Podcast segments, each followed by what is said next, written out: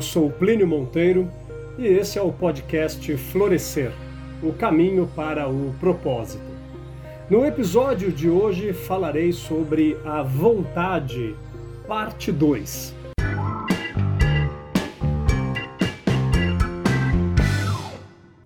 O significado de transformações importantes em qualquer sociedade sempre se justifica referente à aquisição de maior liberdade oriunda das ações individuais. Do lado semântico do conceito de liberdade, a expressão mais ampla é o termo vontade.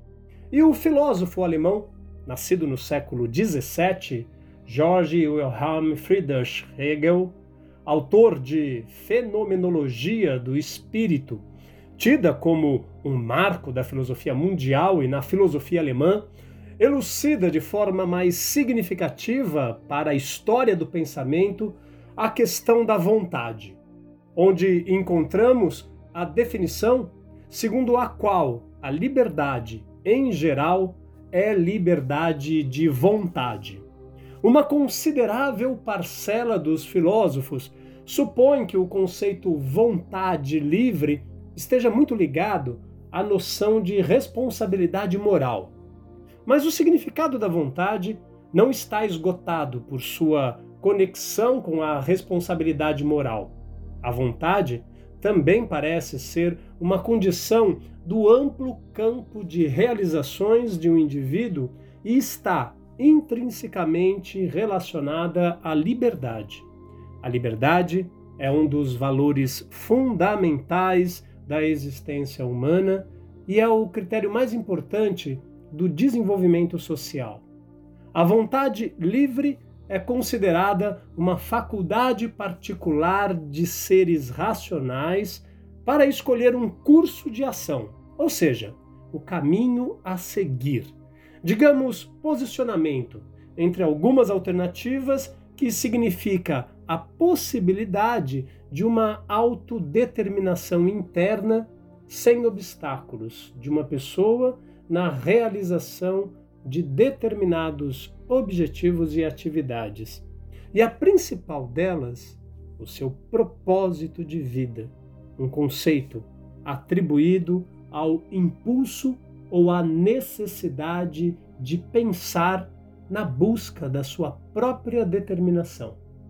Na história do pensamento filosófico e teológico, a noção de vontade livre foi associada à integridade de uma pessoa com a responsabilidade por suas ações, com o cumprimento de seu dever e consciência de propósito. Uma noção que serve como um postulado necessário em toda a ética e em todo o sistema.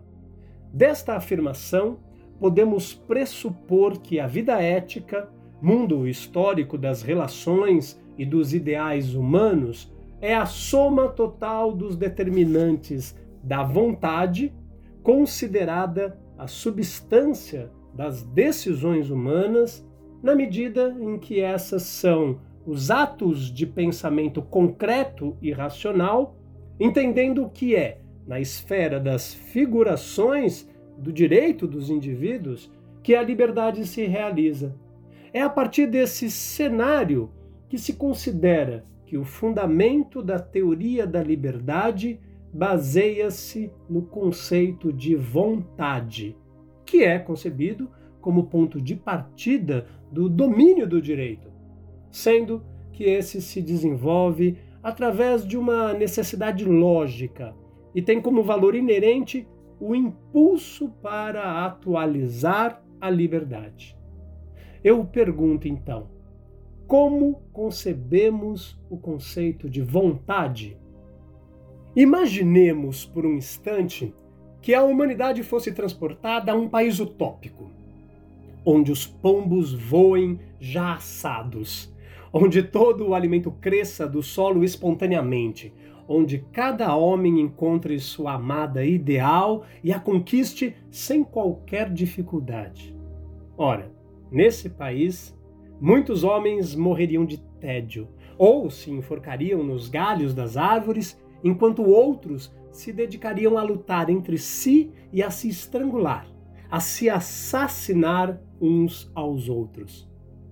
Essas passagens iniciais foram extraídas da principal obra do filósofo alemão conhecido como o filósofo da vontade, Arthur Schopenhauer, na obra intitulada O Mundo como Vontade e Representação. Ele expõe ali o ponto de partida de seu pensamento, que é: o mundo é a minha representação. Schopenhauer é um dos primeiros filósofos ocidentais modernos a valorizar o pensamento oriental, vendo afinidade entre a sua visão e o hinduísmo, para o qual a realidade é encoberta pelo véu de Maia. Para os filósofos Santo Agostinho e René Descartes, vontade e liberdade são a mesma coisa. É a faculdade através da qual somos dignos de louvor quando escolhemos o bom e dignos de reprovação quando escolhemos o mal. Agostinho e Descartes concordam em que o fato de nós, humanos, termos vontade nos torna responsáveis pelas nossas decisões e por nossas ações. A dimensão moral do homem decorre do fato dele ter vontade. Especificamente Agostinho diz que a escolha digna de reprovação é pecado. E em Descarte é erro. O pecado é uma falta religiosa oriunda da vontade. O erro é uma falta moral ou epistêmica. Moral quando a falta oriunda da vontade é prática. Epistêmica quando a falta oriunda da vontade é teórica. Agostinho e Descartes também concordam em afirmar que o fato de termos vontade não só nos torna responsáveis por nossos atos e decisões, como também livra Deus de qualquer responsabilidade sobre ela, tal como explica a Teodiceia, que é um termo extraído da obra do ensaio de Teodiceia do filósofo alemão Gottfried Wilhelm Leibniz. A vontade é a própria essência da subjetividade, isto é, é a própria essência do eu. Irracional, desprovida de conhecimento, causa em si mesma, sem fundamento, possuidora de um infinito desejo de afirmar-se, a vontade é o que faz. Por exemplo, as aves migrarem e os tigres acasalarem, expressando-se nos animais primordialmente como instinto. Já no hominal, a predominância, junto com o livre-arbítrio, é a consciência de sua vontade. No dicionário de filosofia, temos que a vontade, do latim voluntas, volo, vele, significa querer, consentir. É a faculdade de perseguir o bem conhecido pela razão. Aqui vemos então o surgimento da consciência. A vontade ela pode ser fortalecida no indivíduo por meio da educação esclarecedora e principalmente através do combate ao capricho e à obediência passiva, bem como pela formação do hábito de procurar a si mesmo tarefas difíceis e de trabalhar até conseguir alcançar o objetivo. Conceito muito importante para a aquisição de valores e conquista do propósito de vida. Se não fosse a vontade humana, não seríamos capazes de apreciar a história através dos olhos. A Europa ela é famosa pelas construções históricas e muitas delas levaram séculos para ficarem prontas. Como exemplo, temos a Abadia de Westminster, que começou a ser construída em 1245 e só ficou pronta em 1745, após 500 anos de reformas e ampliações, motivo pelo qual a abadia mistura três estilos góticos diferentes. A última parte a ser construída foram as torres marcantes. Nessa mesma linha temos a construção da Catedral de Milão, que levou 579 anos a Catedral de Colônia, na Alemanha, um verdadeiro superlativo da vontade, pois ficou pronta após 632 anos. E, finalmente, a eterna Stonehenge, no sul da Inglaterra, que, segundo especialistas, as ruínas de 5 mil anos passaram por três fases de construção que somam cerca de 1.500 anos de obras. A vontade é um cego robusto que carrega um aleijado que enxerga. Esse aleijado é a nossa consciência. No homem, a vontade é o fundamento do querer viver, do sentimento de posse, do dominar, do afirmar-se. A vida humana, pois, passa-se toda em querer e em adquirir. Daí surge um paradoxo. Estamos a todo momento buscando realizar nossa vontade que é insaciável. O desejo, por sua natureza, é dor. Atente, o desejo é dor, pois sua realização traz rapidamente a saciedade. Tema que, aliás, já esclareci por aqui quando abordei a respeito da adaptação hedônica, que é aquela tendência observada nos humanos para regressar rapidamente ao nível relativamente estável de felicidade, apesar da ocorrência de importantes acontecimentos positivos ou negativos também, ou de mudanças de vida. Deste modo, a posse mata todo o encanto. O desejo ou a necessidade de novo se apresentam sob nova forma. Senão, é o nada, é o vazio, é o tédio que chega. Se nós matássemos toda a nossa vontade, nosso destino seria inevitavelmente o tédio. Eis a condição trágica da vida humana. Para a maioria dos homens, a vida não é outra coisa senão um combate perpétuo pela própria existência, que ao final será derrotada. Diante disso tudo, o que fazer? Se a vontade nos levará a um vale de lágrimas, como mitigar o sofrimento? A arte e a experiência estética são uma maneira de mitigarmos o sofrimento. Por exemplo, na música se ouve a vontade, a essência da vida se expressando. Por isso a máxima de Schopenhauer: a música é a vitória do sentimento sobre o conhecimento. Além disso, inspirado na ideia oriental do nirvana, pode-se prever a vontade da intelectualidade para amainar a vontade, negando o querer, neutralizando os desejos. Sem a negação completa do querer, não há salvação verdadeira, não há libertação efetiva da vida e da dor. Ao desprendermos-nos da vida e da sua torpe essência, estamos indiferentes ao querer, aos desejos, à vontade que reclama a sua satisfação. Se não fizermos isso, nossa vida será uma tortura da vontade insaciável. Voltando ao nosso filósofo da vontade, ele foi fundamental para o desenvolvimento das reflexões sobre a psicologia. Schopenhauer eh, defendeu a ideia de que o homem não é um ser unificado e racional que age conforme os interesses, mas ele é um ser fragmentado e passional, que age influenciado por forças que fogem do seu controle. Muito depois de Schopenhauer, aparece um conceito para pensar a sociedade atual esse conceito foi desenvolvido pelo polonês Zygmunt Bauman, o que ele chamou de modernidade líquida, um conceito sociológico que tenta dar conta do modo como se dão as relações sociais na atualidade. Segundo o sociólogo, a modernidade líquida teve início após a Segunda Guerra Mundial e se estende até os dias atuais.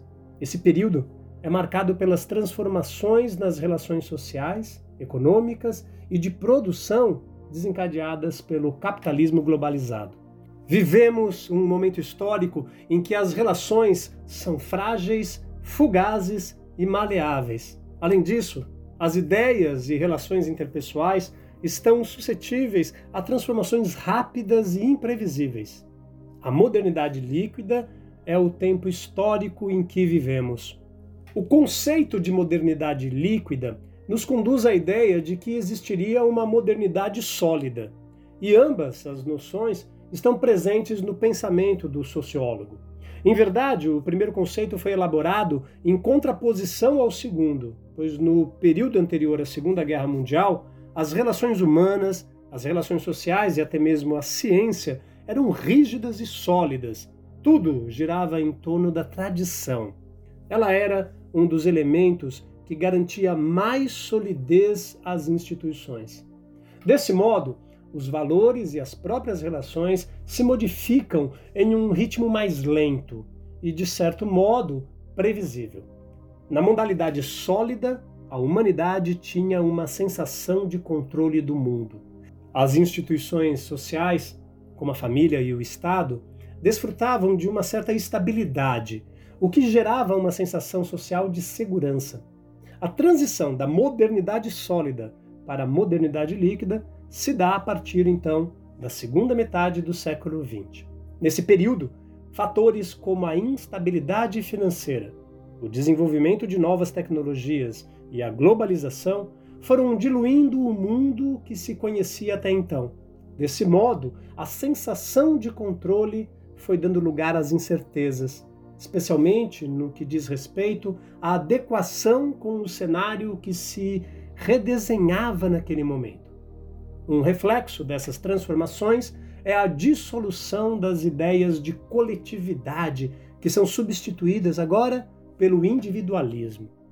Mas quais seriam então os reflexos dessa modernidade líquida na vontade, por exemplo? A transição da modernidade sólida para a modernidade líquida produziu mudanças significativas em todos os aspectos da vida, sendo que uma das principais marcas desse tempo é a enfermidade das relações. Vivemos em tempos líquidos, nada foi feito para durar. Se refletirmos sobre o aspecto social, é evidente as transformações ocorridas nas relações. Minha vontade se desfaz, se repagina num instante, se altera por estarem restringidas a conexões superficiais que podem ser rapidamente desfeitas, como por exemplo, um deixar de seguir ou bloquear nas redes sociais. Esse traço é observável desde os vínculos de amizade até os vínculos amorosos. Os contatos entre pessoas se dão unicamente devido a uma necessidade de prazer momentâneo e não por uma real vontade de criação de vínculos duradouros. Com isso, o termo amigo agora é usado para se referir a colegas ou contatos virtuais. A quantidade é mais valorizada que a qualidade das relações. Os sujeitos que possuem mais amigos ou parcerias amorosas são aqueles que desfrutam de maior prestígio social. É essa a sua vontade? Ser convertido em mercadoria que pode ser usada e descartada? As subjetividades estão desconsideradas e o valor dos indivíduos está diretamente ligado aos produtos que consomem as marcas e as grifes se tornam constitutivas das identidades. O fetiche passa a se configurar como um impulsionador das compras. Isso acontece porque, além de atribuir status sociais, os produtos criam expectativas de felicidade nos compradores. A nossa vontade de ser feliz ultrapassa valores e os artefatos passam a se tornarem valiosos não apenas pela funcionalidade, mas principalmente pelas sensações que despertam. E aí vem o resultado causado pela vontade imediatista, pelo desejo desenfreado que leva os indivíduos inseridos no cenário de individualismo serem tomados por sentimentos de tristeza e ansiedade. Por conta disso, criam a vontade motivada no consumo para criar conexões com outros sujeitos, ditas conexões sociais, à custa de ter alegrias momentâneas. É nesse cenário que a vontade irracional vai se materializando cada vez mais como um mal da sociedade moderna. Hoje, mais do que nunca, debate-se no cotidiano a influência das paixões, ou do inconsciente na linguagem atual, em nossa vida. Qual é a raiz da depressão? Qual é a raiz do suicídio, da síndrome do pânico, do burnout? Por que essas questões aparecem atualmente mais do que nunca? Em outras palavras, hoje se admite que existem instâncias não racionais que influenciam enormemente nossa vida e que, de alguma forma, precisamos lidar com elas. Assim, a visão schopenhaueriana de um ser não estritamente racional parece mais atual do que nunca. A filosofia nos ensina que desejo é uma força que se dirige a um fim o qual é considerado pela pessoa que a contém uma fonte de satisfação que pode ser consciente ou inconsciente ou também reprimida. Por outro lado, a vontade é a capacidade fantástica de querer, de com liberdade praticar ou deixar de praticar uma ação sob o comando da razão. Dessa maneira, é preciso querer para transformar algo em vontade. Em suma, desejo é necessidade instintiva do corpo e a vontade é uma decisão deliberada, representativa da ação vigorosa e determinante da mente sobre o corpo e os domínios da razão. Em relação a essa dualidade desejo-vontade, vem a lembrança a poesia maravilhosa da mineira de Divinópolis, Adélia Prado Poetisa, filósofa e contista de elevado mérito, autora de Coração Disparado, ela escreve: Eu não quero a faca e o queijo, quero a fome. Ao refletirmos no que diz a poetisa, verificamos que a fome é o desejo, algo instintivo, uma vez que comemos quando estamos com fome para poder satisfazer a necessidade do nosso organismo. Por que então desejamos algo? Certamente porque aquilo parece ser muito bom para nós e a sua falta nos faz sofrer terrivelmente. E não sem razão, o filósofo Baruch Spinoza, nascido em Amsterdã na metade do século XVII, considerado um dos grandes nomes do racionalismo ao lado de Descartes e de Leibniz, na sua obra Ética, nos diz que não é porque uma coisa é boa que a desejamos, mas porque a desejamos, ela parece ser boa. O desejo, para ele, é a verdadeira essência do homem.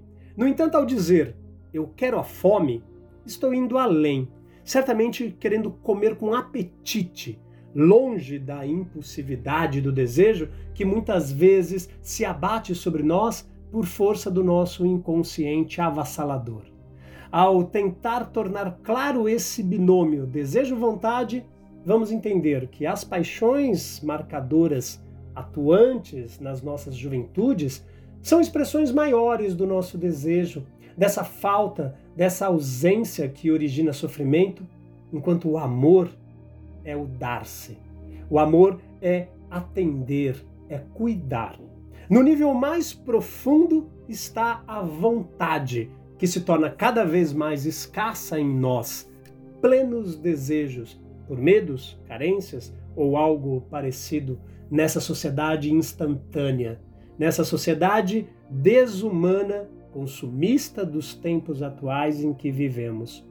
Às vezes, viver pode ser como subir uma escada rolante, mas pelo lado que desce quando os degraus invariavelmente nos puxam para baixo.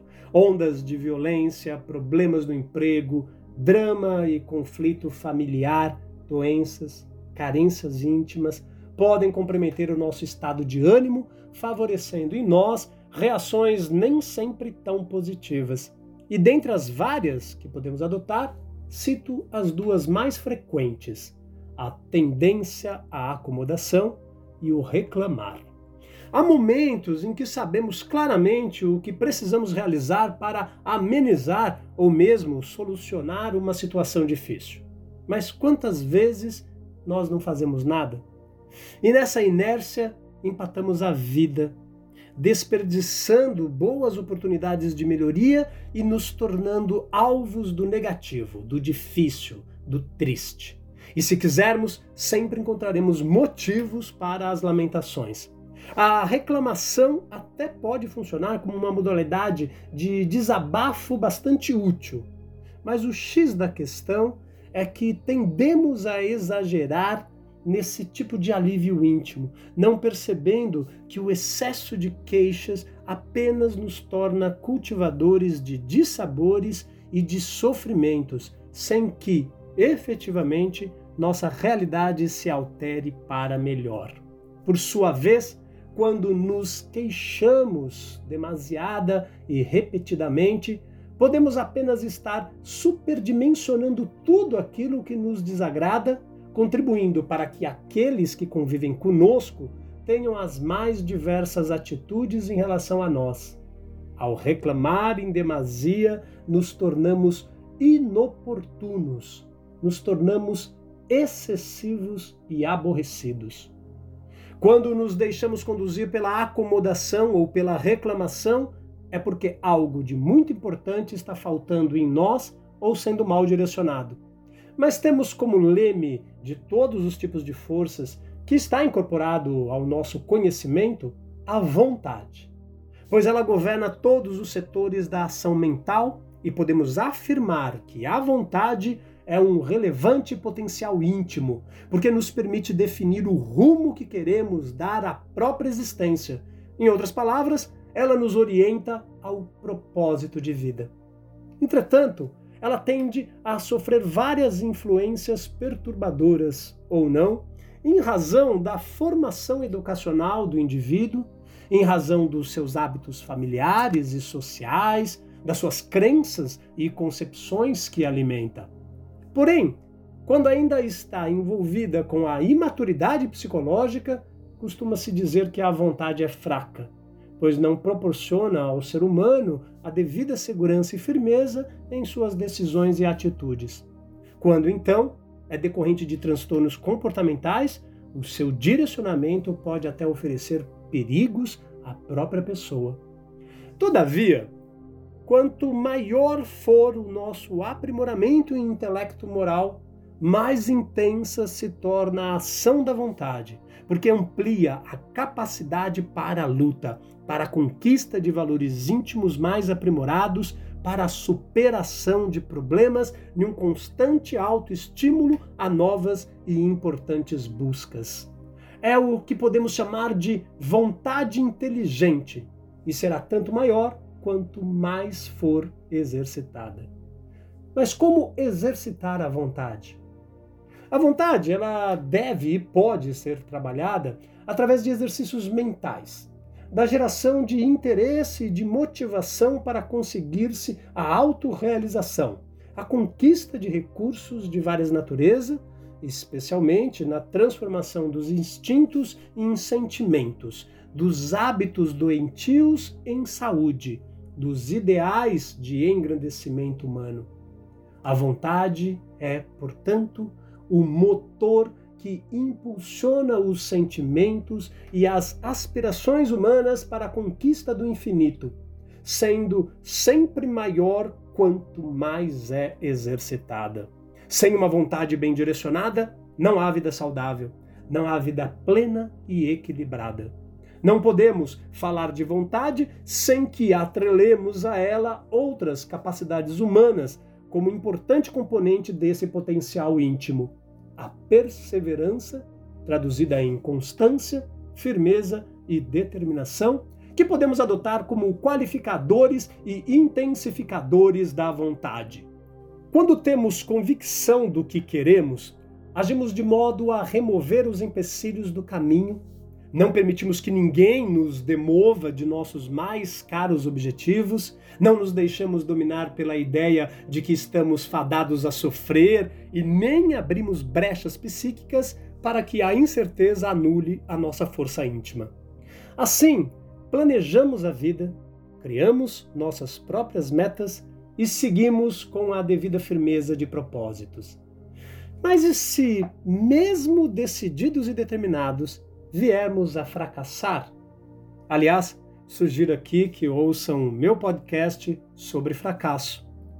Por sermos conscientes da grandeza de nosso íntimo e de que na vida nem tudo são flores, não permitamos que nossa vontade titubeie, mas antes transformemos o insucesso em motivo para novas tentativas, tirando do problema a força necessária para a sua superação.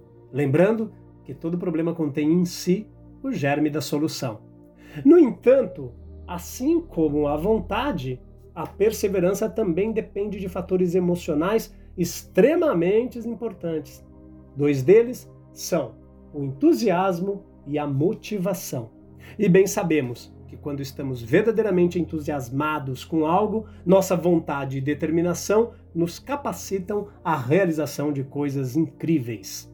E quando a nossa vontade nos arranca da inércia e nos inclina ao cultivo das mais nobres realizações, uma intensa sintonia e equilíbrio de forças se estabelece em nós, assistindo e fortalecendo a mente e o coração na superação dos desafios de nosso caminhar.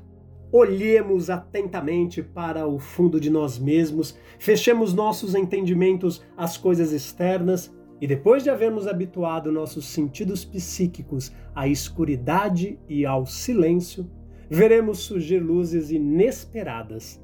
Ouviremos vozes fortificantes e consoladoras, mas são poucos aqueles que ainda sabem ler em si, que sabem explorar as jazidas que encerram tesouros inestimáveis.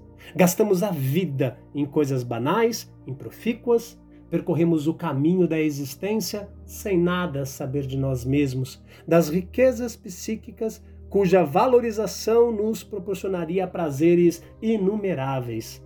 Pela vontade uma vida repleta de maravilhas desenvolve-se e se estende de degrau a degrau até o infinito nas profundezas do céu. Vida incomparavelmente superior a todas as maravilhas criadas pela arte humana se o homem conhecesse a extensão dos recursos que nele germinam, talvez ficasse então deslumbrado e, em vez de se julgar fraco e temer o futuro, compreenderia a sua força, sentiria que ele próprio pode criar esse futuro. Recordemos que a vida é curta.